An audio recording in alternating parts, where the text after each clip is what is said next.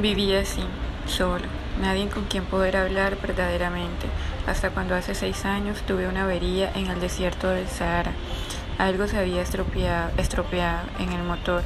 Como no llevaba conmigo ni mecánico ni pasajero alguno, me dispuse a realizar yo solo una reparación difícil. Era para mí una cuestión de vida o muerte, pues apenas tenía agua de beber para ocho días.